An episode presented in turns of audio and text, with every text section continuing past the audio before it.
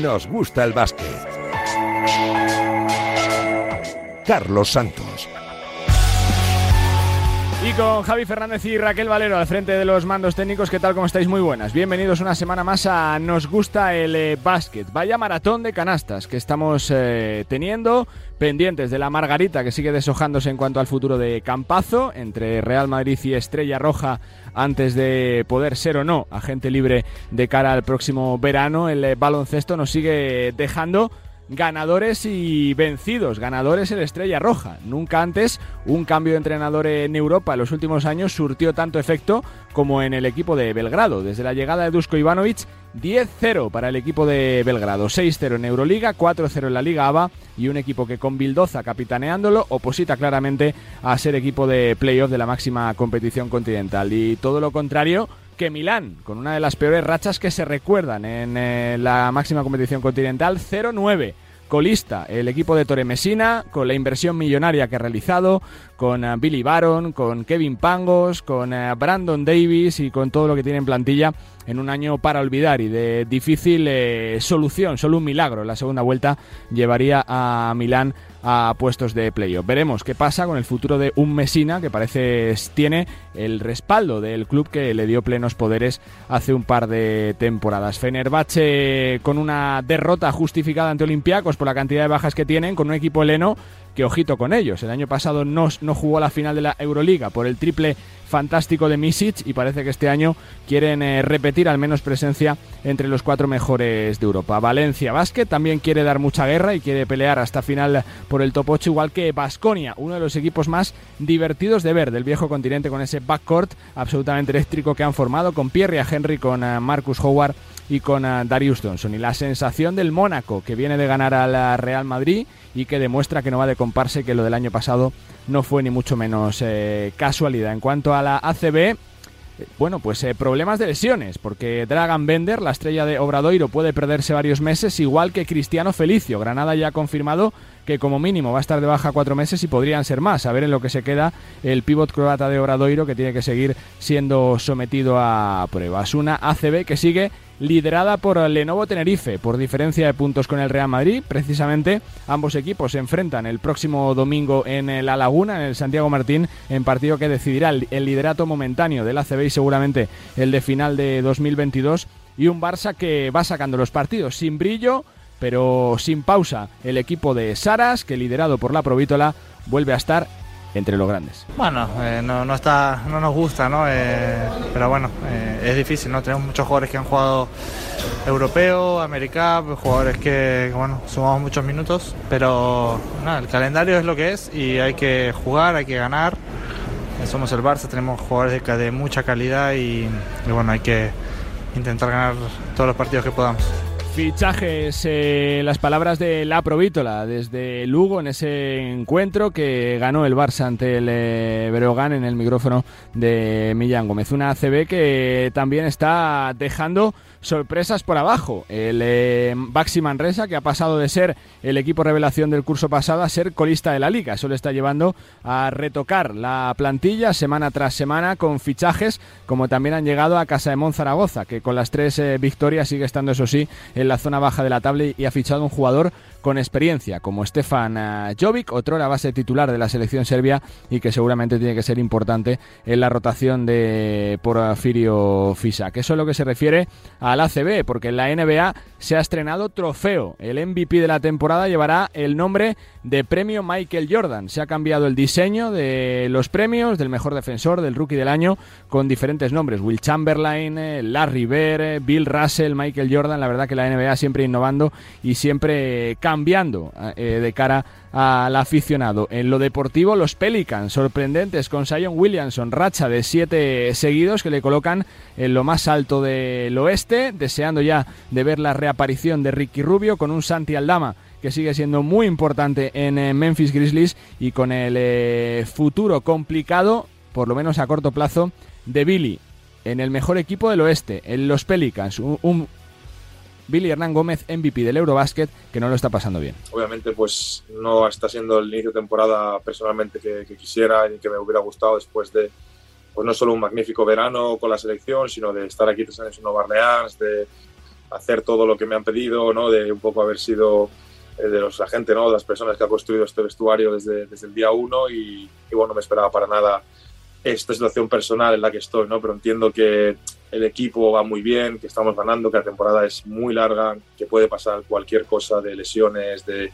pues como el otro día, ¿no? Jonas hace, falta y la clave es siempre estar preparado porque sé que la oportunidad va a llegar. Las palabras del madrileño con los compañeros de la agencia F desde Estados Unidos y antes de cerrar el repaso, no hay más ciego que el que no quiere ver y es que España no ha sido elegida ni por uh, Filipinas, ni por Japón, ni por uh, Indonesia como anfitriona del Eurobásquet. Estados Unidos va a jugar en Filipinas, eh, la selección de Eslovenia va a jugar en Japón y en Yakarta jugará Canadá sorprendentemente por delante de España en cuanto a favor de la afición, una España que no olvidemos ocupa desde hace un par de semanas el puesto número uno del eh, ranking como la mejor selección del planeta y que seguramente le sigue faltando esa vistosidad que sí tienen pues selecciones como, como la Eslovenia de Luka Doncic o la siempre fiable selección norteamericana que veremos qué equipo lleva para el Mundo Básquet 2023. En abril el eh, sorteo de ese campeonato que se disputará en septiembre en eh, Filipinas, en Okinawa, en Japón y en Yakarta, en eh, Indonesia, con España, por supuesto, vigente campeona de Europa y del mundo. Por cierto, el torneo que reparte billetes directos para los Juegos Olímpicos de París. Así está el mundo del baloncesto, en un día en el que tenemos muchas cosas que contar. Está de moda el baloncesto en Málaga de nuevo, ha recuperado la ilusión la gente del Carpena por su equipo. Enseguida estamos hablando con su entrenador, uno de los artífices del buen momento de Unicaja de Málaga también tenemos cita con un jugador del Barça, con Kyle Kuric, eh, con un jugador que le está costando arrancar esta temporada, pero que es ya un fijo en, los esquemas de Jasic Vicius. Y también tenemos cita con una jugadora que ha vuelto a jugar después de 10 meses, tras romperse el Aquiles, Laura Gil, que está abriéndose hueco de nuevo en el baloncesto francés. Así están las cosas en el mundo del básquet. Así que presentaciones hechas, enseguida estamos hablando con Ivonne Navarro. Carlos Santos. Nos gusta el básquet.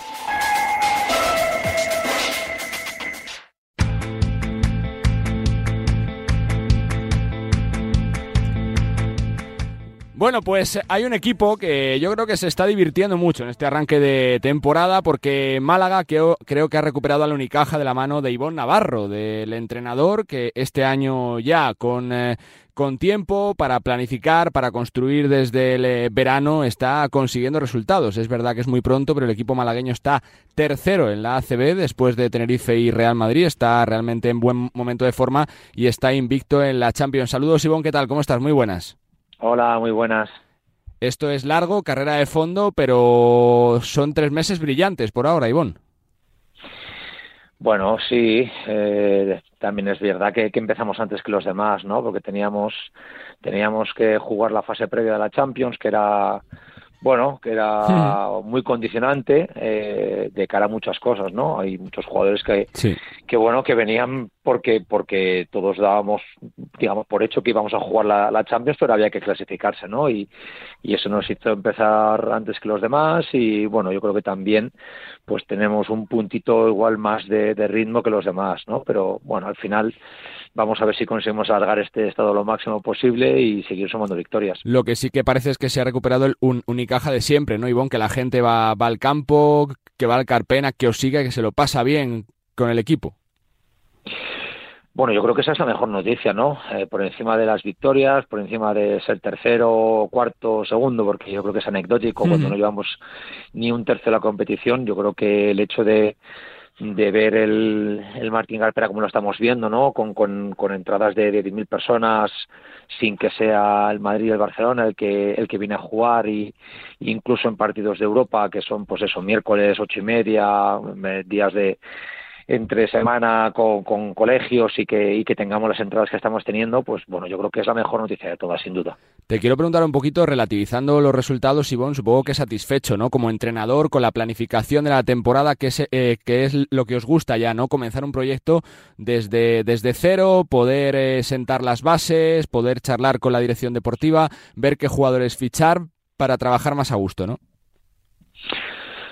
Sí, pero bueno, hombre, cuando tienes una, cuando tienes un núcleo de ocho o nueve jugadores, bueno, pues eh, tienes que tienes todo el tiempo del verano, digamos, para, para afinar, para buscar, para, para intentar acertar con tres jugadores. Cuando tienes que fichar nueve, bueno, pues vas un poco más eh, a salto de mata, también un poco por la intuición, recogiendo toda la información posible. Bueno, es verdad que ahí, pues entre Juanma y yo, bueno, pues nos hemos tirado todo el verano hablando dos, tres veces al día, todos los días del verano pero pero bueno hay que reconocer que, que hace falta suerte no eh, porque esto no es ciencia es decir eh, puedes fichar jugadores es que estadísticamente están muy bien pero luego tienes que tener suerte de que de que todo encaje no y muchas veces eso pues no depende de ti no sino que depende de pues de, de la química que se genere. También es verdad que esa química esa química hay que intentar generarla hay que intentar empujarla pero muchas veces eh, haces lo mismo con otros grupos humanos y no y no te sale todo bien, ¿no? Con lo cual,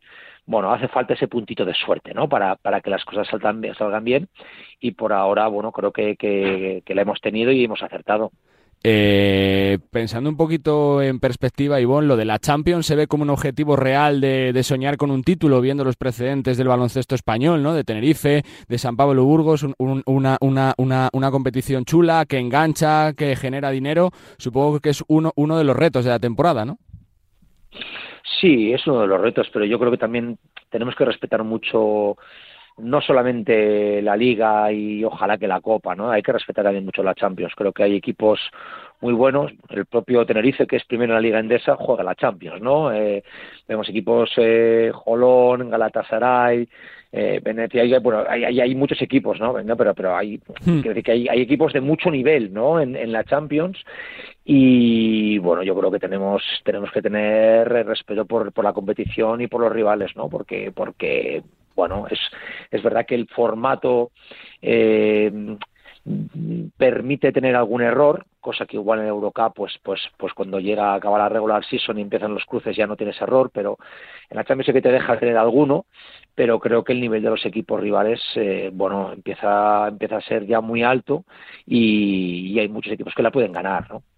Tener tranquilidad social también es, eh, algo bueno para el equipo, ¿no, Ivonne? Porque es verdad que Málaga ha sido una plaza muy revuelta los últimos años, sobre todo a nivel eh, de institucional, de directiva, con muchos cambios en los despachos. Que haya ya un presidente consolidado que se confíe en el proyecto, supongo que para todos, para ti, para el club, para los jugadores es un plus, ¿no?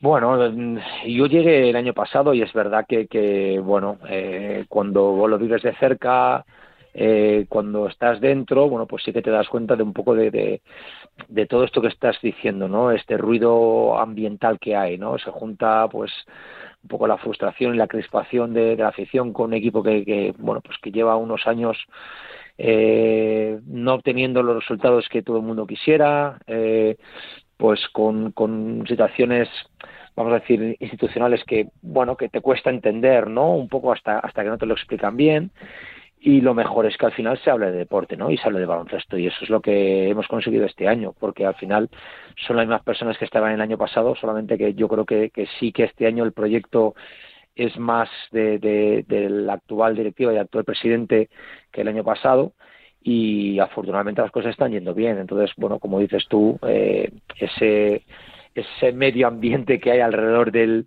del equipo pues favorece que las cosas vayan bien y también que las cosas vayan bien en el equipo hace que bueno pues que el ambiente sea sea más agradable y más respirable. Llevas ya muchos años en la Liga CB, conoces la competición de sobra como primero, de ayudante Ivonne, ¿tienes la sensación de que la liga cada vez es más dura del tercero para abajo, que dejando un poquito la superioridad presupuestaria de Barça y de Real Madrid, que del tercero hasta el decimoctavo cualquiera puede ser tercero, cuarto, quinto, séptimo, décimo, que está todo en dos, tres victorias. Pues hombre, mira, teniendo en cuenta lo que has dicho, resulta que el primero no es ni el Barça ni el Madrid, ni, ni el Valencia ni el Vasconia, es el Tenerife, ¿no? Con lo cual, eso te habla de, de, muchas cosas. Bueno, te habla, para empezar, te habla muy bien del Tenerife y te habla de lo duro que es la Euroliga, ¿no? Yo creo que que los equipos que juegan la Euroliga con, con estas semanas doble jornada, pues es durísimo, es durísimo y eso hace que la Liga Endesa, bueno, pues se iguale aún más todavía, ¿no? Porque, porque creo que ya no hay, no hay ni partidos fáciles ni en casa ni fuera, creo que todos los equipos están muy bien trabajados, creo que la, todas las plantillas son muy competitivas y que, y que es muy difícil ganar. Es que realmente la Liga Endesa es muy difícil ganar, ¿no? Por lo tanto, bueno, eh, eh, como decías, ¿no? Ese salto entre el primero y el segundo Barça mm. Madrid, bueno, pues resulta que está por delante el Tenerife, con lo cual creo que la liga está preciosa. Ya no me atrevo a decir que es más dura que el año pasado, porque cada año decimos lo mismo. Y, la verdad es que, bueno, pues eh, yo creo que por algo de, digamos, de las ligas domésticas, como se suele decir, ¿no? Por detrás de la liga, bueno, pues creo que es la competición más igualada que hay. Yo creo que, que es así, es un hecho disfrutarías, ¿no? Con el Campeonato Europa de Alberto Díaz, de Brizuela, tremendos tus chicos, Ivón. Vaya campeonato hicieron los dos. Pues sí, bueno, yo creo que disfrutamos todos, ¿no? Pero no solamente nosotros de Alberto y Darío por, por, por, ser de Unicaja. Yo creo que, bueno, el campeonato de Alberto lo hemos disfrutado todos. Es que, mm, bueno, a todos nos llama mucho la atención que vayamos al campo que vayamos, cuando presenten a Alberto Díaz, eh, es casi como si como si presentara un jugador local. Es mm, es una ovación tremenda no y, y no por eso el papel de Darío en el Eurobasket fue, fue menos importante. Yo creo que fue bueno lo que se lo que llamáis muchas veces no un microondas no eh, mostró un Darío muy maduro muy cómodo en ese en ese rol pero pero bueno yo creo que disfrutamos con todos no disfrutamos con Saran Gómez disfrutamos con Jaime disfrutamos disfrutamos con todos los jugadores no y con el juego que, que hizo la selección y que cuando y además una cosa que ahora hoy a día de hoy lo valoramos más después de lo que nos ha pasado en el fútbol no y es que bueno mm, en otros deportes se habla del relevo generacional y, y aquí ya se ha producido el relevo generacional y seguimos teniendo una selección súper competitiva que nunca está en las favoritas pero que siempre está ahí, siempre cuando llegan los partidos importantes, eh, en lugar de jugar como una selección, juegan como un equipo. Y yo creo que es un ejemplo ya no para todas las selecciones, sino para, para cualquier equipo deportivo.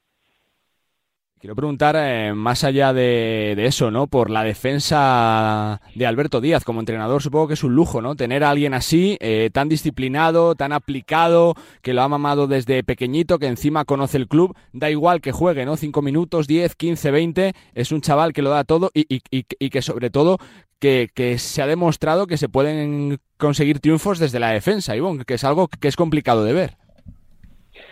Bueno, a mí lo que me llama la atención es que es que a Alberto Díaz parece que se le conoce ahora después del Eurobasket. Eso es, sí, sí, sí, sí. Alberto Díaz lleva haciendo esto y los que hemos sido rivales de Unicaja lo hemos estado sufriendo años, ¿no? Porque porque bueno, es que era un, un, cambiador de partidos desde la defensa. Eh, era capaz de cambiar los partidos hmm. radicalmente y, y, hacer que el guion de, de, de, un encuentro cambiase de una forma brutal. ¿no? Yo creo que, que bueno, esto que, que, ha seguido haciendo y que ha hecho en el Eurobasket, pues eh, yo creo que le que ha, hecho que pasara de ser el pelirrojo este que es un pesado a ser yo creo que el pelirrojo de todos, ¿no? El pelirrojo que nos ha de todos ser estar orgullosos porque lo hemos tenido en la selección, ¿no? Pero a mí, bueno, particularmente me parece que para cualquier equipo es un lujo tener un juego como Alberto, ¿no? Que, que antepone, antepone siempre el equipo a sí mismo, que tiene unos valores tan marcados y que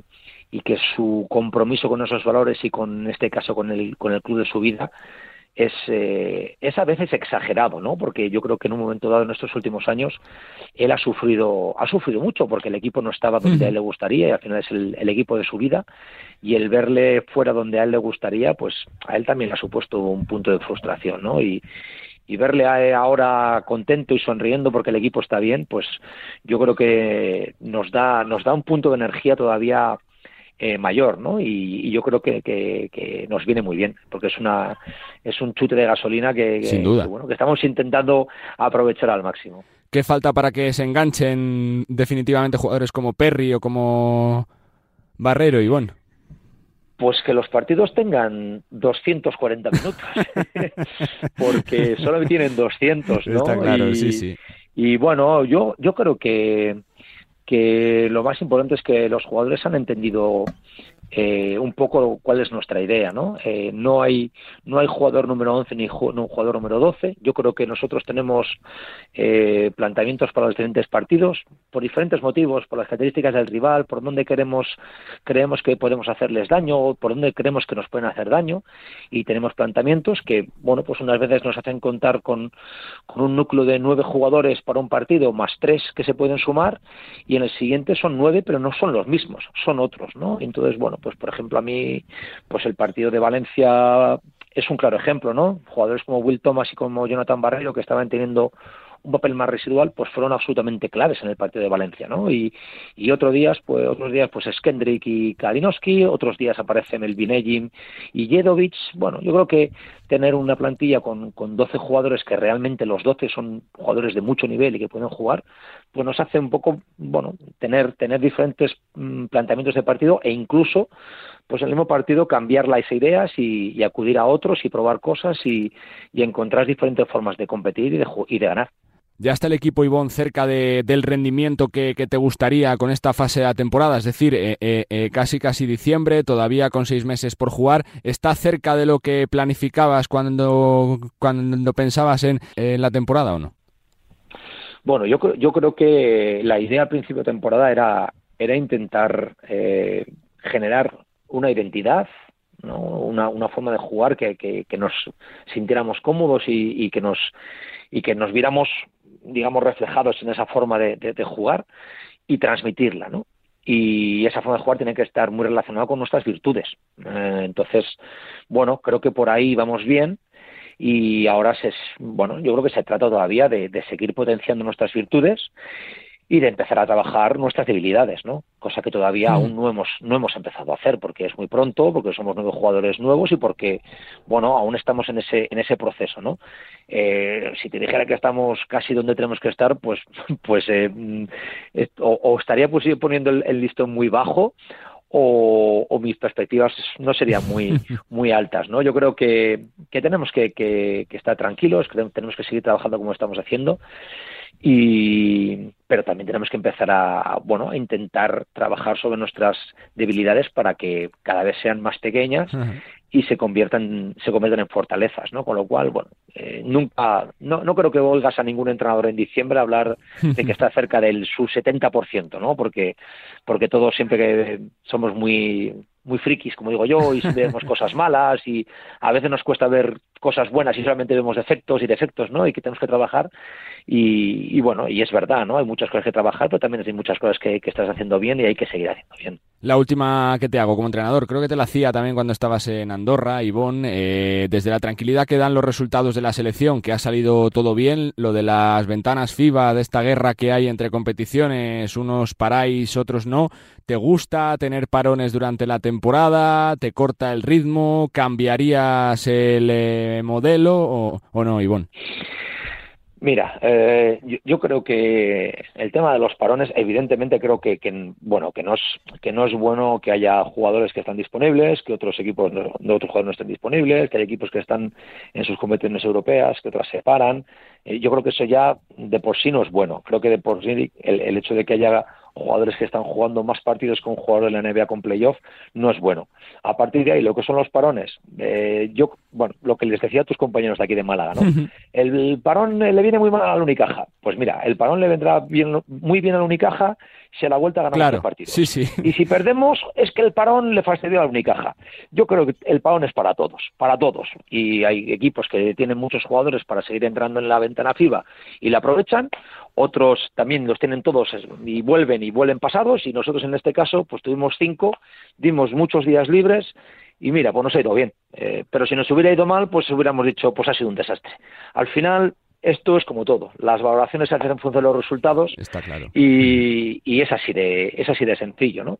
Así que bueno, yo yo sí que creo que hay los jugadores, hay muchos jugadores que juegan demasiados partidos a lo largo del año y que y que llegan muy pasados al verano y de que bueno y que de sus cuerpos pues eh, se resienten empieza a haber más lesiones y esto hmm. bueno pues al final se nos olvida que hay baloncesto porque hay jugadores no y que hay que cuidarlos La verdad que, que, sí, así que a ver si, si como deber es para el 2023 que haya reuniones y que haya consenso entre las instituciones. Que siempre es un placer, Ivonne. Felicidades por eh, recuperar la fuerza de una plaza histórica como Málaga, que siga disfrutando la gente en el Carpena y que sigan llegando los resultados. Suerte y gracias, Ivonne.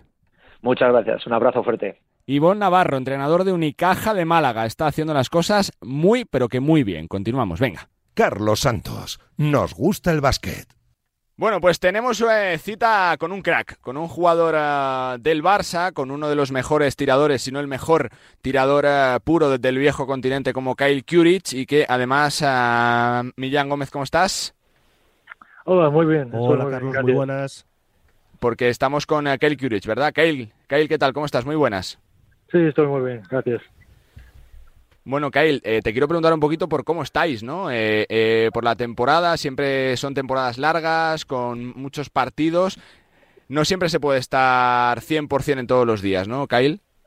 Sí, claro, es, es una temporada muy larga y, bueno, uh, hasta hoy es personalmente muy, muy difícil. Um, bueno, fue fuera para dos, dos meses con uh, diferentes cosas bueno, y en este momento es, no está muy bueno para el equipo, perdimos los dos últimos partidos, uh, pero sigamos en esta línea y bueno, muy, muy pronto estamos uh, en mejor, mucho mejor momento. Eh, lo importante con este calendario, Kyle, es llegar bien a la parte final de la temporada, ¿no? Que a partir de febrero-marzo es cuando estéis bien, ¿no? Para pelear por todos los títulos, que todos lleguéis sanos para esa parte de la temporada, ¿no? Sí, claro, claro. Uh, el fin de temporada es más, más, más importante y para ganar de Copa, Euroliga y, y Liga ACB, y esa es la titular que quieres ganar.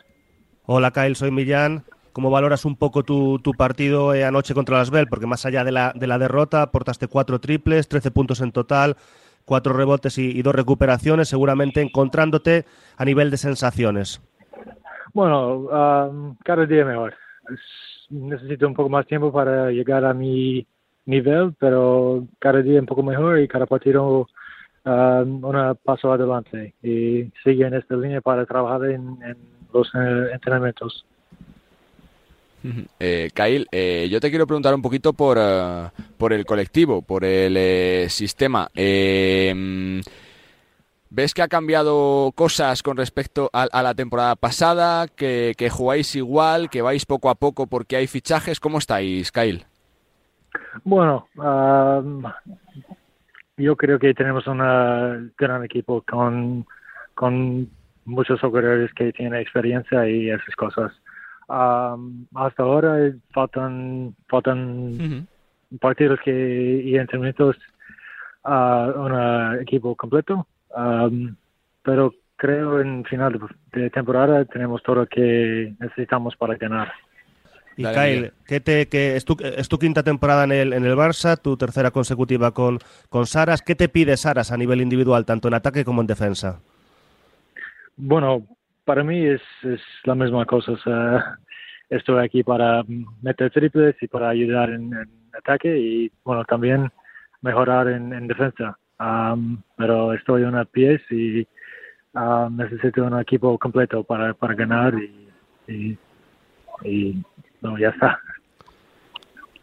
Este fin de semana jugáis contra el Brogan. La temporada pasada hicisteis la mayor remontada de la historia del Barça, remontando 23 puntos. Tú jugaste ese partido. ¿Qué referencias tienes de, del Brogan? No, es, es una, un equipo bien, ¿no? Uh, tienen una pista complicado y ellos juegan juegan bien y tienen uh, equipo y, y, todo lo que necesitan para ganar. Y para nosotros es, es una, una uh, momento difícil. Uh, perdimos los dos últimos partidos y necesitamos ganar este partido para mejorar la confianza y de energía y, y todo para una semana muy complicada también. Kyle, ya conoces el club, llevas eh, varias temporadas allí, la exigencia es máxima, cada vez que se pierde un partido parece un, drama, que está todo mal. ¿Hay ganas, eh, sobre todo con la Euroliga, con, con, conseguir ese título que se ha escapado estos últimos dos años? Sí, es, un título que todos quieren ganar y los últimos dos años, um, bueno, mi faltan un poco, ¿no? Uh, el año pasado un poco mala suerte y, bueno, no finalizar el partido, pero es, es muy difícil para ganar este y, bueno, este año otra vez nos vamos para intentar. Dos más eh, para acabar. Kyle, te quiero preguntar por la vuelta de Mirotic. Eh, supongo que un jugador así da una tranquilidad tremenda a tenerle, ¿no? Es un jugadorazo que os hace soñar con todo otra vez, ¿no, Kyle? Sí, claro. Bueno, él, tiene una visionando que no juega muy mucho tiempo y ahora empezar para, para intentar.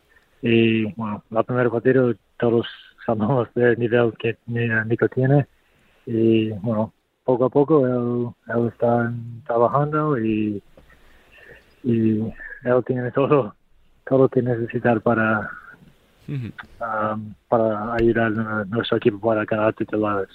La penúltima que te hago, Kyle, decía Sara que, a veces falta un poco de, instinto killer, de cerrar los partidos. ¿Cuesta a veces eh, querer cerrar los partidos y que, y que por eso se escapan los triunfos o no, Kyle?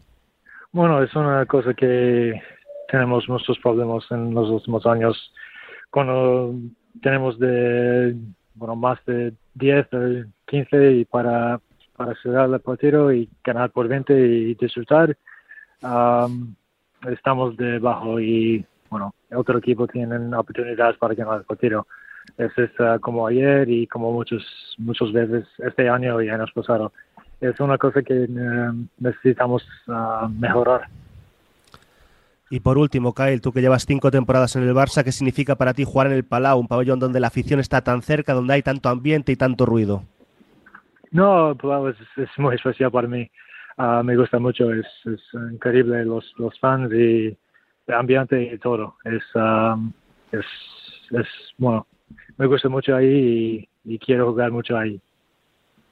Pues Kyle, eh, gracias por tu tiempo, por tu esfuerzo con el eh, castellano, que cada día es eh, mejor y sobre todo que tengáis suerte en todo lo que queda de temporada. Fuerte abrazo y gracias, Kyle.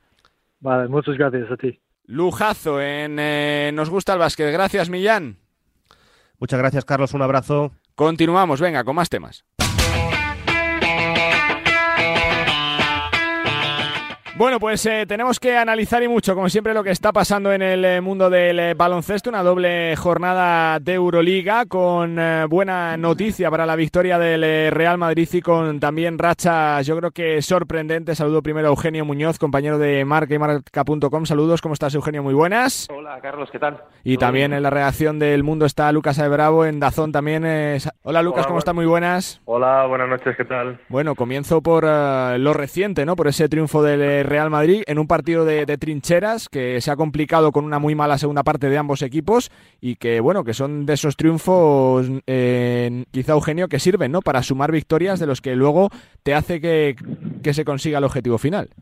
Sí, a nivel de juego no es un partido que vaya a recordar nadie. Es un partido que vamos a recordar la victoria de más, ese partido que puede separar de tener el factor cancha o no, o de estar más cerca de Fenerbahce o de los primeros puestos o no. Al final no ha sido un partido brillante, creo que el Madrid en el primer tiempo ha atacado bastante mal, esos minutos con Fobian con ser demasiado estancado en ataque, el Madrid no ha encontrado esos tiros, mejores tiros, esas actuaciones más fáciles, se ha notado luego cuando entraba Mario Gesonia esa diferencia, esos minutos de Mario Gesonia que no acaban de gustar a muchachos Mateo, y el Madrid al final ha ganado porque los ataques del Bayern finales no han sido del todo positivos, pero no ha sido un partido bueno, un partido muy poco tante, un partido de poco, poco ritmo, pero bueno, es una victoria importante para el Madrid, hmm. sigue estando en racha porque venía un partido complicado contra el Mónaco, ese partido de ganar en Liga, y este partido hace que al final la dinámica sea positiva.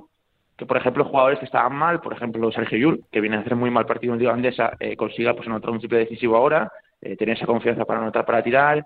Seguimos viendo como Sanamus es muy importante y como Tavares, creo que en la primera parte marcó muchas, muchas diferencias. Al final, noticias positivas dentro de un partido que, como digo, no se va a recordar y no lo vamos a recordar nadie. Sorprende un poco, Lucas, el buen eh, nivel del Real Madrid fuera de casa, ¿no? Siempre es verdad que en esta competición cuesta más sacar triunfos fuera que en casa, pero es que el Real Madrid está muy solvente fuera, solo ha perdido un partido. Sí, sí, sí, sorprende porque es complicado. Hoy mismo el, Bayern en su, en su cancha es un rival muy duro, ha enredado mucho el partido. Bueno, yo creo que le ha servido al Madrid para redimirse también un poco de ese mal final contra el Mónaco, que tan criticado, de esas decisiones finales que de un partido tenía dominado y que perdió y hasta a punto de enredarse otra vez con la antideportiva de, sí. de Avalde y luego la, técnica, por, pisar, que eso no lo pitan nunca y no pasa casi nunca, no lo, lo vemos poquísimo pero afortunadamente se acabado el partido. Eh, digo, yo, estamos viendo los resultados. Eh, jornada doble Euroliga, pensando que tienes un partido de tres días, sin Gaby Deck, arrastrando tanto partido, no es fácil ganar fuera. Yo creo que tiene mérito en ese sentido. Es verdad que no ha sido el partido más mejor en ataque, que, que no, ha sido un partido divertido, por, por así decirlo. Pero bueno, estamos viendo lo que cuesta ganar eh, fuera y más de eso, teniendo tanto partido, tanta jornada y tantos jugadores tocados y demás eh, creo que eso hay que darle mérito al Madrid, que además, bueno, pues ya se, se pone ahí muy cerquita de los primeros puestos con la derrota de Fenerbahce. No es habitual tampoco, ¿no? Que un cambio de entrenador, eh, siempre Eugenio se suele decir que a estas alturas de temporada puede salirte bien, puede salir mal, pero para Estrella Roja le ha salido de cine. ¿eh? Es que lleva 6-0 en Euroliga, 10-0 si ampliamos para la Liga. lo de Dusko está siendo una, una, una, una, una, cosa realmente seria de considerarlo incluso como candidato a playoff, ¿no?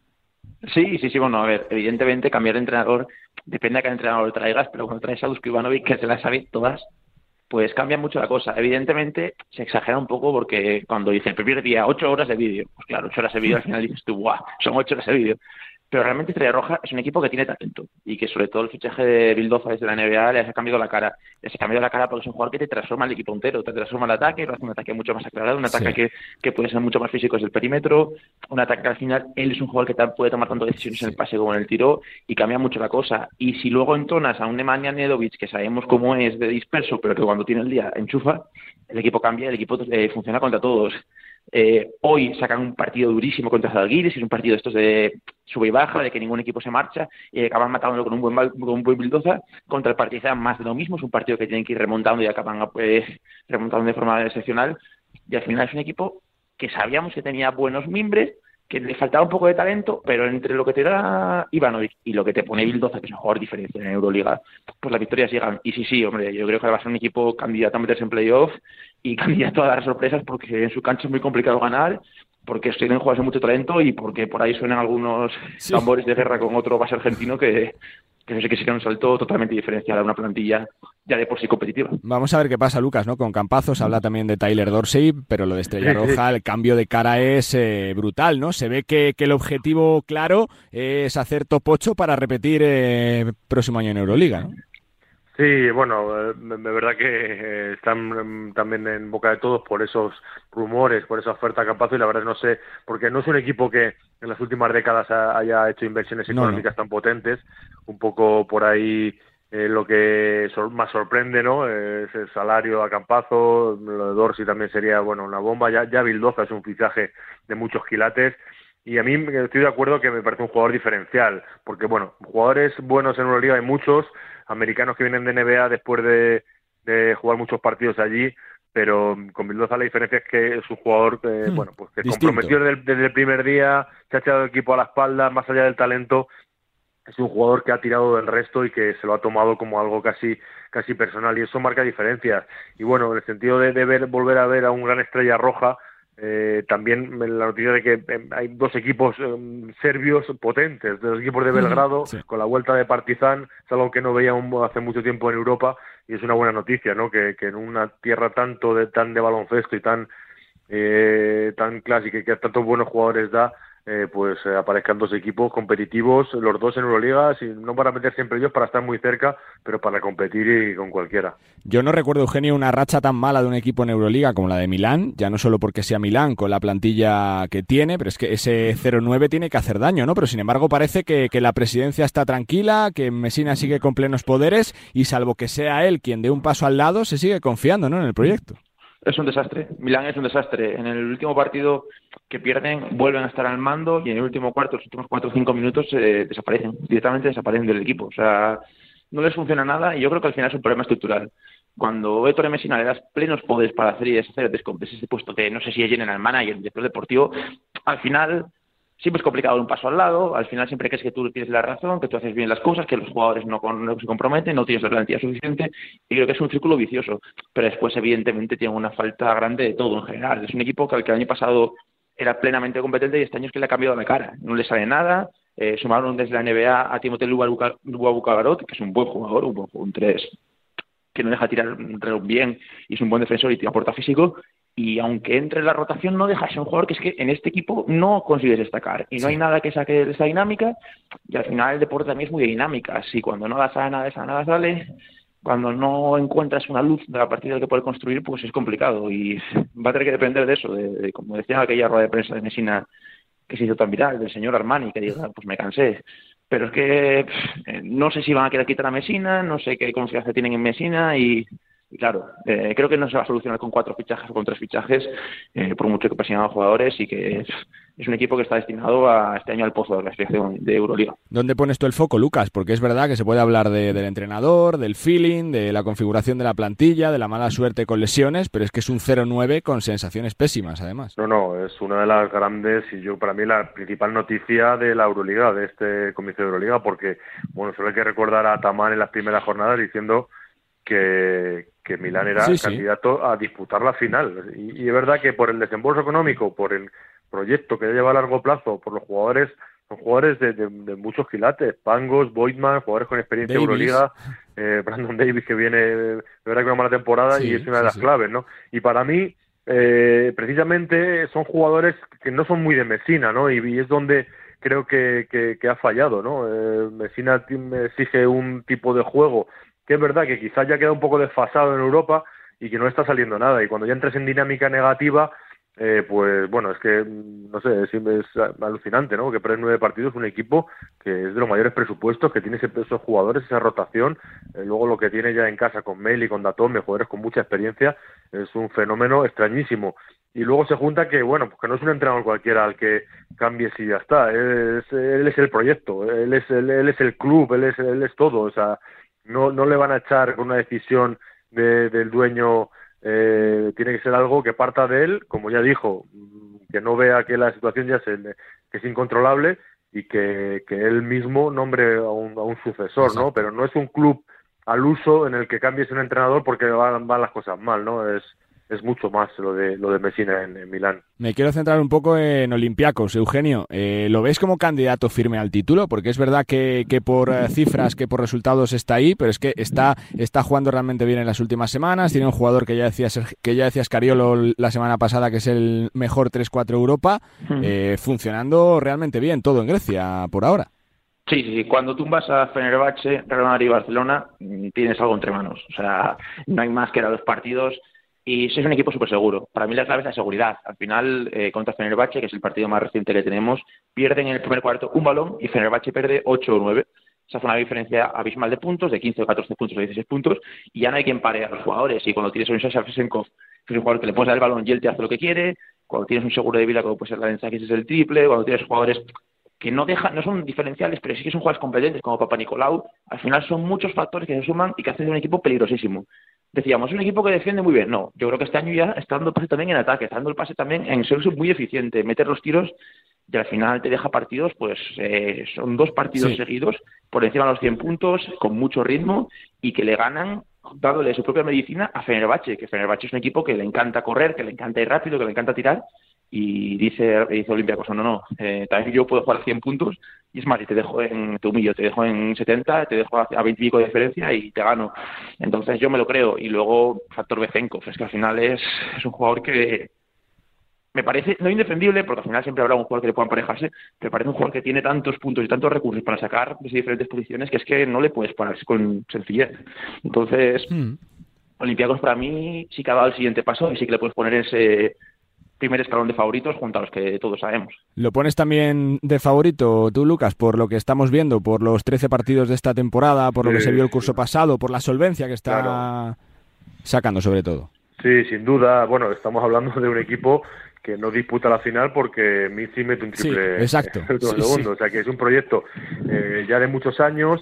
Eh, hoy precisamente he podido hacer el partido en Dazón y ves un equipo, aparte de lo bien que ha empezado, que esta semana está tocado por una varita mágica, porque mete 117 puntos al, a la Virtus de Escariolo, nada más y nada menos.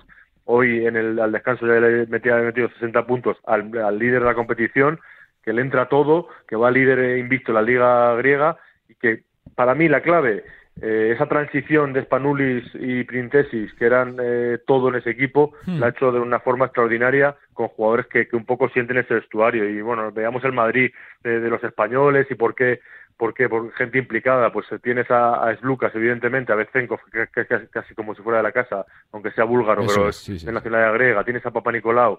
Eh, ahora, la verdad que se ha movido muy bien en el mercado eh, este verano, aunque Isaiah Canan todavía no está entrando pero bueno, la verdad que con eh, Alex Peters con, y con los fichajes que ha hecho, eh, es un equipo que, que, que va, va como la seda y, y bueno, yo candidato a Final Four seguro porque luego son muy competitivos los jugadores de banquillo, Larenzakis, eh, y para estar ahí bueno con lo, con lo grande. Pero ahora, ahora mismo además en esta semana estos días es que está intratable es que tiene una confianza sí, en sí mismo y lo de Betancourt Totalmente es una cosa una cosa descomunal. Eh, por ir cerrando, chicos, te pregunto, Eugenio, por, eh, por tu sensación ¿no? con el resto de españoles, con el Barça, eh, parece que, con ciertas dudas, pero sacando resultados, y con el regreso de Mirotic, eh, Valencia y Vasconia con opciones de top 8, sobre todo jugando muy bien los de Peñarroya. ¿Tu sensación con ellos cuál es? Mm, El Barcelona yo creo que es un equipo que sigue intentando encontrar su ritmo y su ritmo pasa porque Nicolás Mirotic deje de ser, bueno, eh, ese partido en Lugo que te gana el partido para serlo constantemente y sea el jugador que conocemos de MVP de Euroliga. O sea, un jugador de MVP y que te pueda facilitar mucho las cosas, que te puedas encontrar un jugador que mete puntos porque al final el Barça creo que el problema que ha tenido es que no ha encontrado ese anotador, ese generador para acabar de romper a jugar en los partidos y por eso le están complicando demasiado. Por ejemplo, el de Lasvel, el partido que le gana de Colo en la cara en los últimos segundos, es el mejor ejemplo. Pero el Barça yo creo que tiene talento de suficiente, tiene jugadores suficientes y tiene fondo de armario y sobre todo Jessica Vicius que sabe competir muy bien en esta categoría. Y sabe que la temporada se gana al final, ya le ha pasado varias veces y creo que va a volver.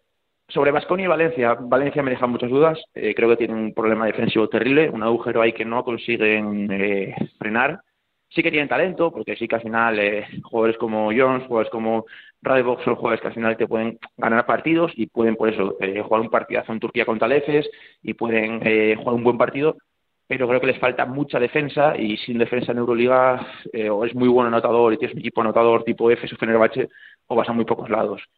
Y Vasconia es un equipo que me parece una sorpresa agradable.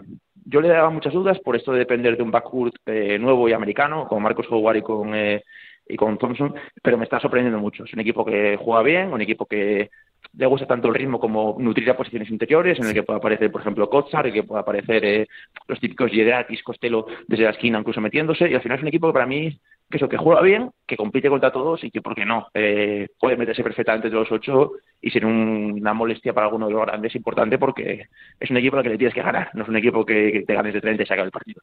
La pregunta, Lucas, es eh, quién sacamos ¿no? de los ocho primeros, porque es que es verdad que es que este año está eh, Panathinaikos, parece que quiere estar, Maccabi también se apunta, vamos a ver el Bayern, que es verdad que, que, que quizás está peor, pero, pero, siempre, pero siempre está arriba, la Virtus tiene plantilla para hacerlo, Partizan también, es que es tremendo todo.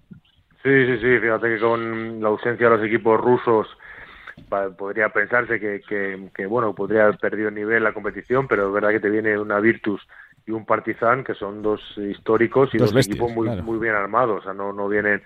Y los demás equipos se han reforzado muy bien, yo veo, y es verdad que pasa un tópico, pero la Euroliga más igualada de siempre, pero primero porque más allá del EFES, que sí que es el favorito porque es el doble campeón, pero bueno, ya le vemos cómo va sesteando, ahora ya va ganando partidos, al final estará ahí, pero no es un favorito rotundo 100% que sea inganable, ¿no? Ahí hay un abanico de equipos, eh, y más ahora con este Olimpiaco, con Fenerbahce, que esperábamos un Fenerbahce mejor que el del año pasado, evidentemente, pero no un Fenerbahce que, que haya ganado, que, que fuera líder a estas alturas, y me- a pesar de lo de hoy, de jugar tan, tan bien. Eh, el, el Milán yo creo que tiene que recuperarse, no sé si llegar a los playoffs, pero tiene que recuperarse. Hay mucha competencia y va a haber mucho movimiento en esos primeros puestos. Yo creo que evidentemente el Barça va a estar seguro, eh, Valencia le va a costar mucho y, y es verdad que pa- paga el peaje de la Euroliga a pesar de que este año ha intentado ampliar la plantilla, pero le está costando mucho también con el puesto de base, más allá de Chris Jones, eh, hay poco relevo ahí.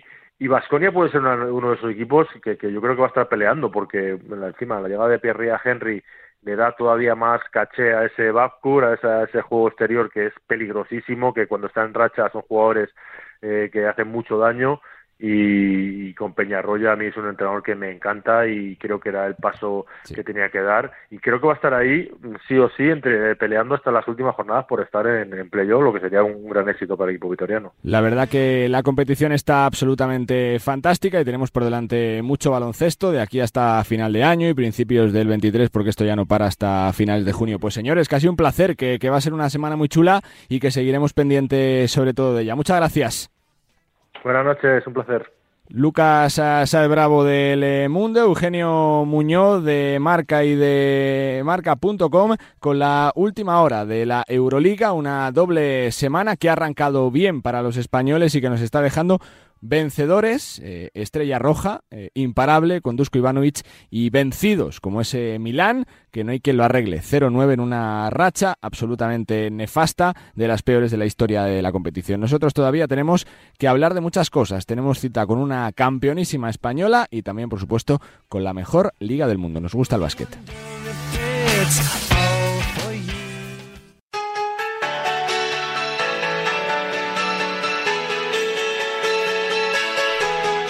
Bueno, pues eh, ventanita, la que abrimos a la NBA en este Nos Gusta el Básquet. Jorge Quiroga, Jorge, ¿qué tal? ¿Qué tal? Muy buenos, Carlos. Desde la redacción de marca y marca.com, primero, hay trofeos nuevos, ¿no? En la liga. Sí, el más Se ha cambiado el diseño, sobre todo. Sí, y el más importante además es el que nombra al MVP, que es el nombre de Michael Jordan. Ese es el, el que muchos jugadores mm, se van a pelear por él y sobre todo por ganar el primero, ¿no? el, que, el que se inicia. Hay varios eh, que han cambiado, pero principalmente es la, la novedad es este, el, MVP que se llama Michael Jordan, cambia de diseño como dices, ya no va a ser como era antes, sabes el propio Jordan eh, haciendo una entrada. Vamos a ver quién lo gana este año, porque hay, hay muchos jugadores que lo quieren que lo quieren ganar. Entre ellos está Doncic, está Jokic, está Antetokounmpo, por supuesto, Joel Embiid que está mejorando todos los años y, en todos los años ha quedado segundo en la votación, así que ya veremos a ver. Y otro otro de los candidatos va a ser eh, Zion Williamson, eh, Jorge. Eh, siete victorias seguidas de los Pelicans, por encima de 30 por partido de media, está funcionando como un reloj, ¿no? Sí, en todas esas victorias, eh, Sion ha logrado al menos 25 puntos y en la mayoría de ellos se ha ido por encima de 30, 30 y tantos, además imponiendo su ley, eh, jugando a lo que él quería, haciendo que el equipo eh, contrario se preocupara sobre todo de él, pero sin poderle parar. La verdad es que está jugando muy bien, muy bien. Los Pelicans han sorprendido, han aprovechado que, que los Suns han entrado en una especie de crisis, que los Warriors todavía no están carburando y que en el oeste parece que hay un vacío de poder eh, desde hace un par de temporadas que, bueno, estábamos acostumbrados a que en el oeste siempre había los, los cuatro o cinco mejores equipos casi de la NBA y en el este donde había ese vacío de de poder. Eso ha cambiado en las últimas temporadas y el vacío de poder es en el oeste y lo está aprovechando Pelicans. Yo creo que al final eh, la liga colocará a todo el mundo en su sitio. Eh, no veo a los Pelicans llegando a la final de la, de la NBA, aunque ya se está hablando de ello. Me costaría pensarlo, pero el equipo que tienen es un equipo muy apañado hasta el punto que el MVP de, del Eurobásquet no juega prácticamente ni un minuto. Por eso te quiero preguntar si va a condicionar un poco su futuro la racha positiva de, de Pelicans, ¿no? Porque es verdad que se pronunciaba hace cuatro o cinco días con los compañeros de F, que no estaba contento, lógicamente, mm. por la situación, pero claro, estás en ese equipo donde tienes opciones de pelear ah, pues por jugar una final de conferencia o tratar de salir de allí. Sí, el problema de, Billy es que ahora mismo él no puede decir muchas cosas porque le acusarían primero de, bueno, pues enrarecer el ambiente con, eh, con quejas de no jugar. Luego tampoco lo puede exigir porque los resultados eh, ahí están, ¿no? Estamos viendo que el equipo juega muy bien, que con la rotación que tienen están funcionando de maravilla. Eh, estamos viendo al mejor Larry Nance probablemente de, su carrera. Eh, nos estamos viendo un equipo muy cohesionado, muy compacto. a mí me está gustando muchísimo, por ejemplo, la solidez que tiene Balanchunas, que, que no tiene nada que ver con el Balanchunas que vimos en el Eurobasket, ni siquiera con lo que estábamos viendo en otras temporadas. Está siendo un jugador más, es más, más pivot, más, está centrando mucho más las defensas, las, las, las cierra mejor. Em, y el problema es que eh, a Billy no se le echa de menos, simplemente porque no este mm, año se ha visto muy poquito y el equipo funciona muy bien. Si el equipo estuviese perdiendo, él podría exigir jugar, pero así no se puede. Eh, que yo no tengo muchas dudas de que Billy eh, entraría en la rotación y podría jugar. Siempre ha rendido. Siempre ha rendido y siempre ha hecho números. lo que me extraña y es A mí me gustaría estar en el día a día de los Pelicans eh, para saber exactamente por qué Billy no entra en, ese tipo de rotación. Se le acusa muchas veces de que no defiende, y es verdad, es un jugador que no tiene un carácter defensivo, pero sí es un buen reboteador, eh, es un buen jugador de, ataque, incluso anotando puntos, casi siempre si él tiene minutos. Con un juego de pies brutal, además. Sí, hace un doble-doble, eh, es un jugador que además favorece mucho los tiros de los compañeros porque cierra muy bien las defensas, como hacía ya Valanciunas, pero él también lo hace muy bien porque postea muy bien me extraña mucho que, Billy no haya encontrado su sitio en la, en la NBA. Desde luego los Pelicans no lo han encontrado y, probablemente tendría que salir para encontrarlo. Lo que pasa es que, que él pida ahora el, traspaso, yo creo que no es el momento porque el equipo vive en un momento de armonía absoluto y, sería el enemigo, él sería el enemigo. Pero bueno, insisto, el equipo está jugando muy bien, eh, hay muchas posibilidades de que el equipo luche por, por grandes cosas en los playoffs pero yo creo que cuando llegue el All-Star eh, y empecemos a la curva hacia abajo de la temporada,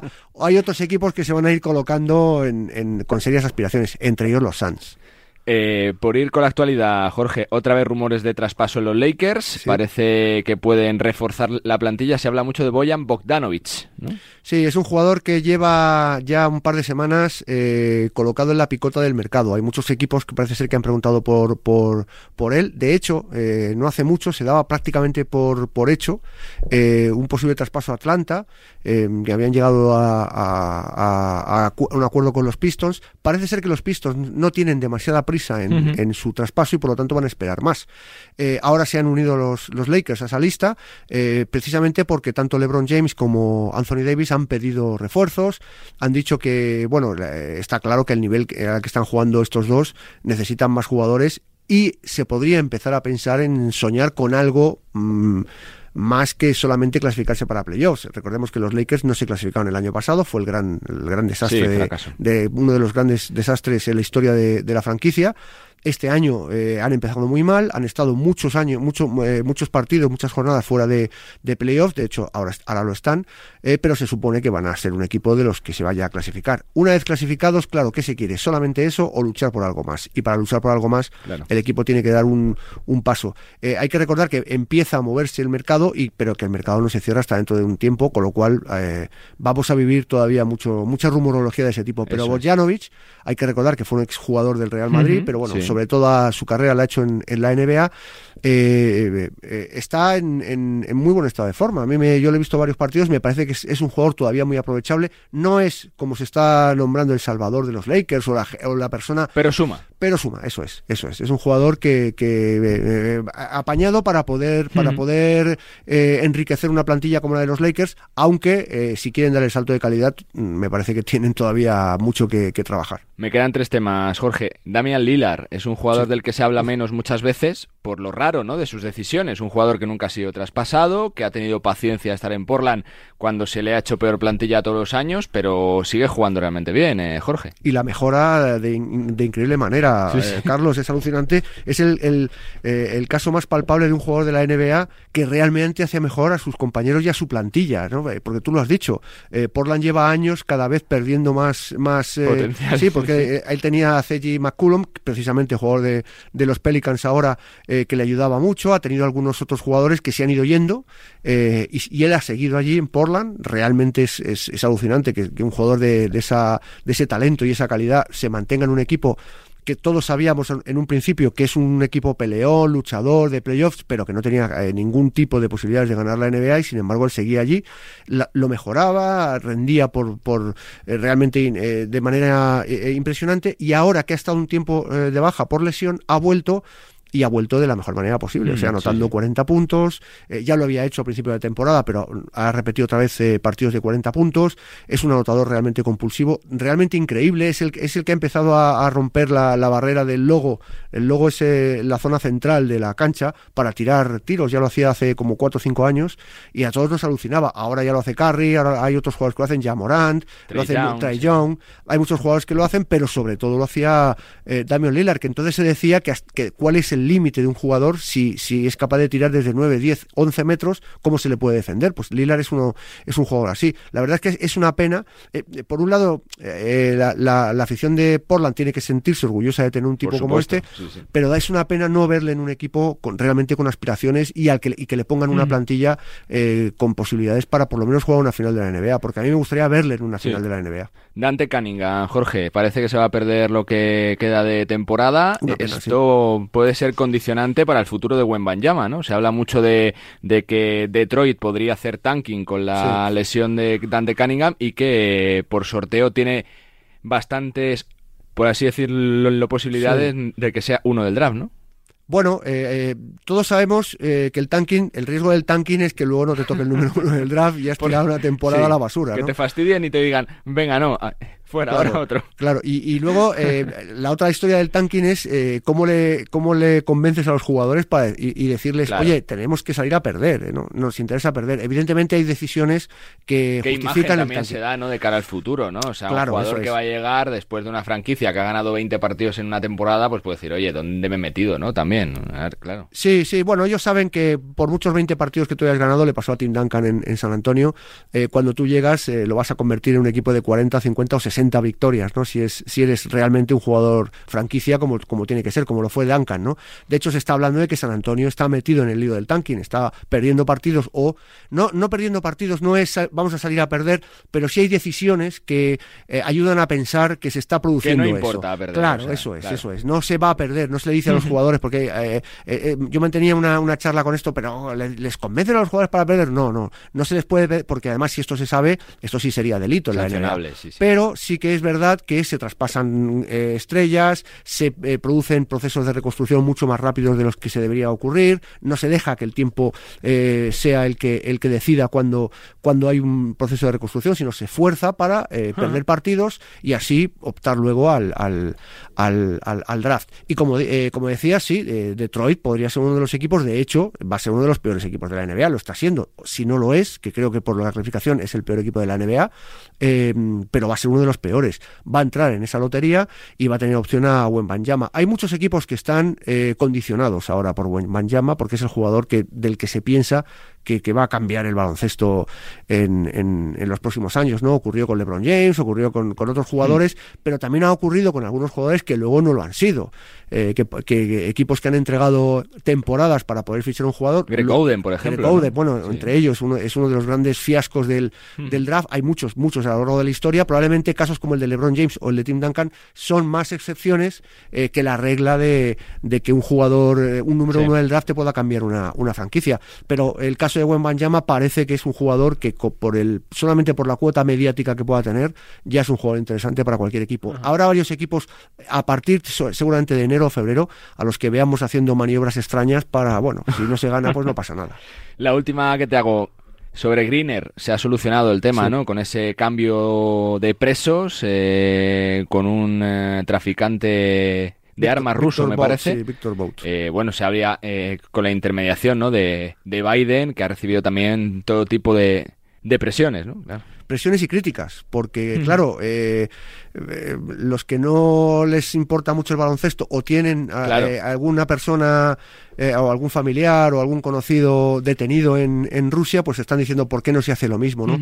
Ya lo ha dicho de todas maneras Biden, que van a seguir el proceso de intercambio de presos y que además es una práctica habitual. Estamos, claro, aquí se le ha dado mucha mucho eco mediático, sobre todo nosotros. Por la magnitud de la jugada. Claro, en los medios deportivos, porque era Britney Reiner. Y Britney Reiner no es cualquier jugadora, también es verdad. Es una jugadora que es campeona olímpica, que es campeona del mundo, eh, una de las mejores jugadoras de la WNBA. Por la imagen que es impactante, ¿no? El paseillo. Claro, porque eso a Rusia, eso es, a Rusia todo ese tipo, toda esa publicidad le ha, le ha convenido de, maravilla, ¿no? Mm, eh, eh, Greiner es una jugadora con un, con un, con un eco tremendo, no solamente además en Estados Unidos, sino en todo el, en todo en, Europa, en, en, todo el mundo.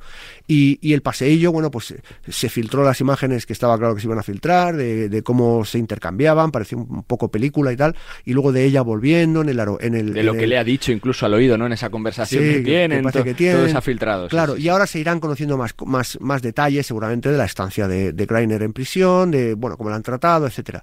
De hecho, se han conocido hace poco imágenes de, pues, de ella en, haciendo labores eh, cotidianas en, en, la, en la cárcel.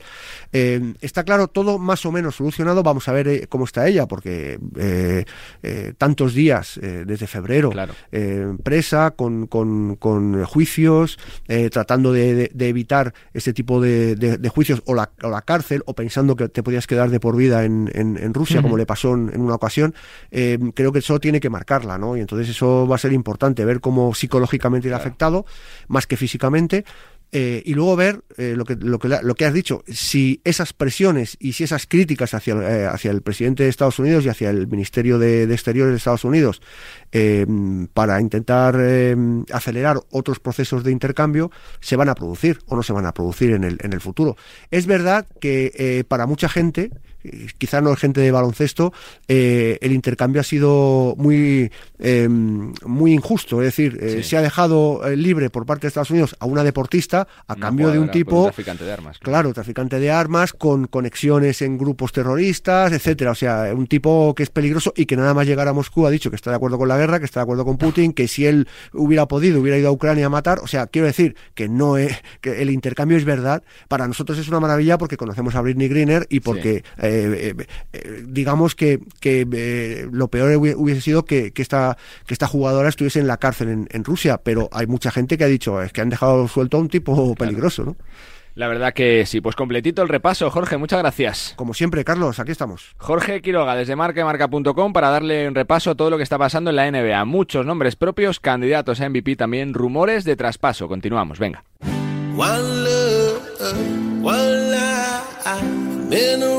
Bueno, pues me tengo que ir a Francia para hablar con eh, nuestra jugadora más laureada. Lo dice su palmarés, tanto en inferiores como en la absoluta. Tiene solo 30 años y un largo recorrido por delante y se ha vuelto a sentir jugadora de baloncesto hace poquitos días. Saluda Laura Gil. Muy buenas tardes. Hola Laura, ¿cómo estás? ¿Todo bien? Todo bien, sí. Después de mucho trabajo jugando otra vez en las canchas. Pues sí, la verdad es que ha sido un, un periodo, ¿no? un, un largo proceso, pero bueno, eh, parece que ya, ya estoy viendo la luz ¿no? al final del túnel. Te quiero preguntar por tus sensaciones el día del regreso. ¿Qué sentiste? No sé si, si alivio, si algo de miedo de que todo saliera bien. ¿Qué sentiste, Laura, ese día? La verdad es que estaba tan, tan, tan, tan nerviosa eh, que, que, que, no pude disfrutarlo, ¿no? Y la verdad es que llevo ya tres partidos y bueno, conforme van pasando los partidos, pues poco a poco no voy voy sintiéndome cada vez yo, sabes, en pista.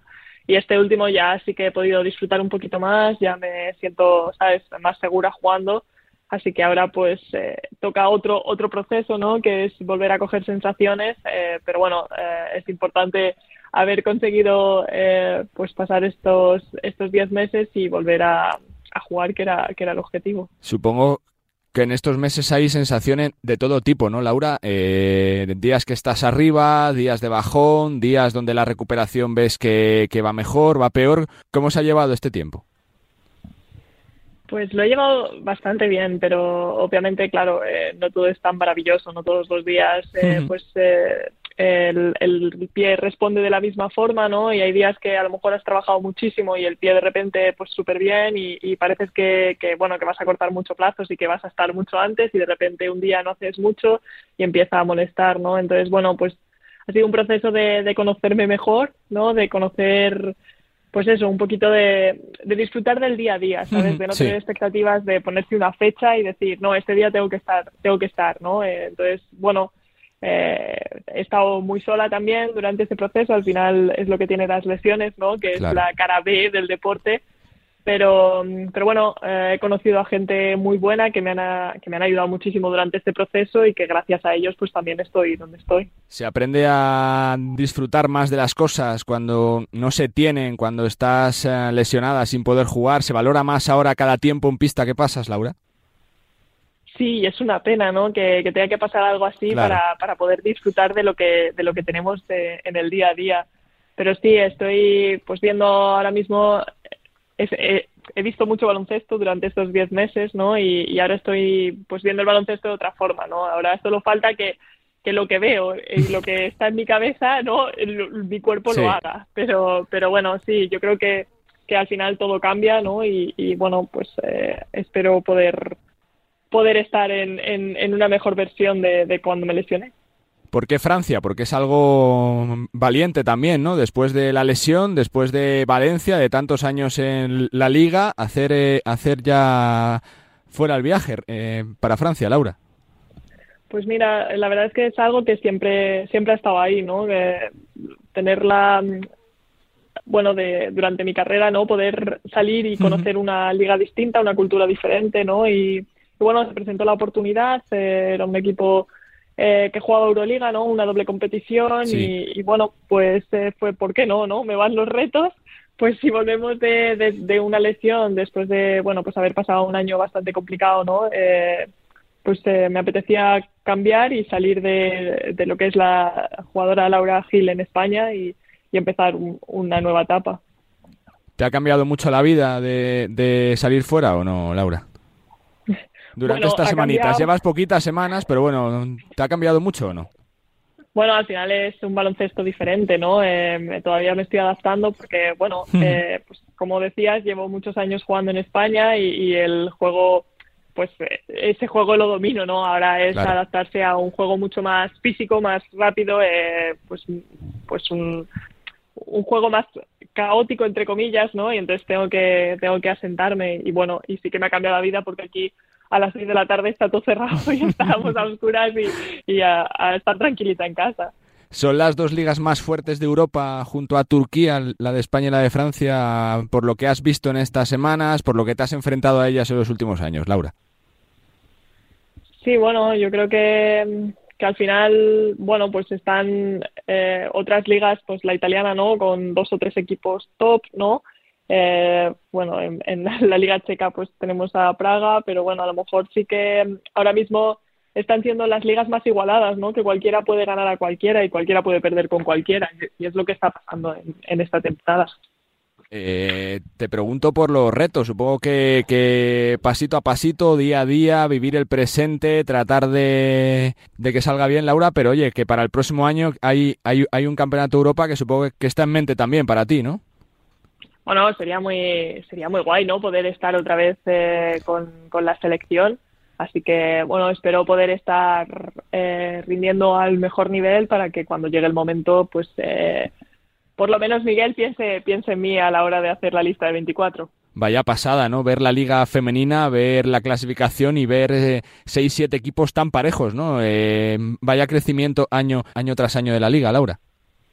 Sí, sí, sí, yo creo que, que, que hacía, bueno, yo desde que estoy en la liga que no había pasado algo así, Sí, sí, sí. ¿no? Y, y es lo que dice que al final eh, hace que tenga el atractivo de, bueno, pues a ver qué pasa esta, esta jornada, ¿no? A ver quién gana quién y quién pierde contra quién. Y yo creo que bueno, que a ver si se vio el- este fin de semana también en el, en el partido entre Girona y Salamanca, ¿no? Que estaba lleno el pabellón, que la gente, eh, pues cada vez se está enganchando más al baloncesto femenino y, y eso al final, pues, pues siempre ganamos todos, ¿no? Cuando eso pasa.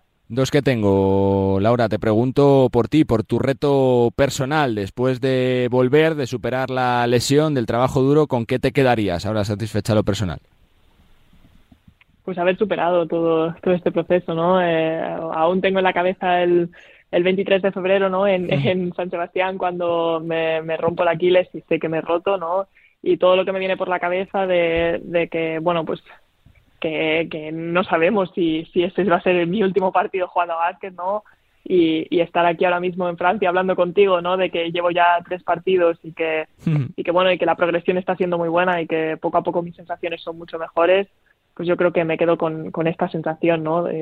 Con esta conversación ahora mismo con lo que te estoy diciendo.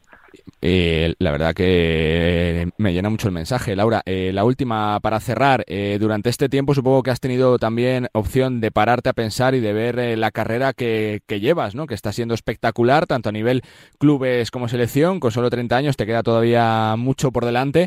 Es, también para decir, oye, que, que jolín, que, que me ha pasado todo muy rápido, pero que he conseguido muchas cosas también por el gran trabajo que he hecho estos años.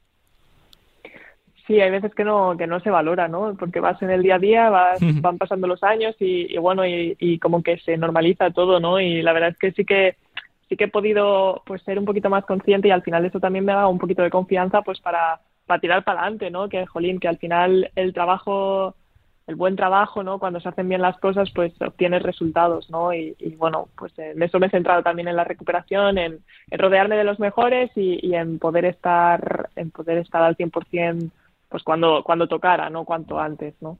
Pues Laura, que es una pasada poder charlar contigo porque has vuelto a jugar al baloncesto, que te lo mereces por el esfuerzo de estos meses, que te toca pasártelo bien, disfrutar otra vez del básquet y que salga todo bien para verte el, el próximo mes de mayo en esa concentración con la absoluta suerte y gracias, Laura. Muchísimas gracias. Laura Gil, jugadora de básquet Landes, acaba de superar una lesión muy grave del Aquiles. Tras más de 10 meses ha vuelto a jugar con el equipo francés. Se ha reencontrado con el baloncesto. Nuestra jugadora más laureada, la internacional Laura Gil, con todo todavía el baloncesto absolutamente por dar. Continuamos, venga.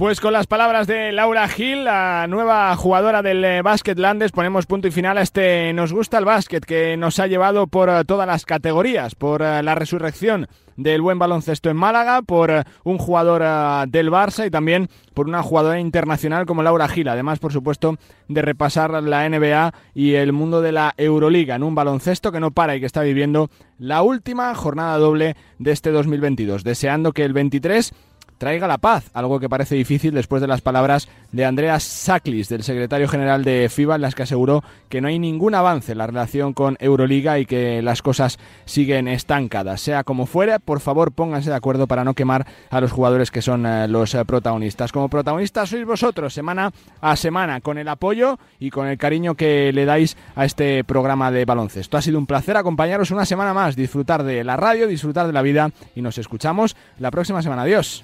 Bye.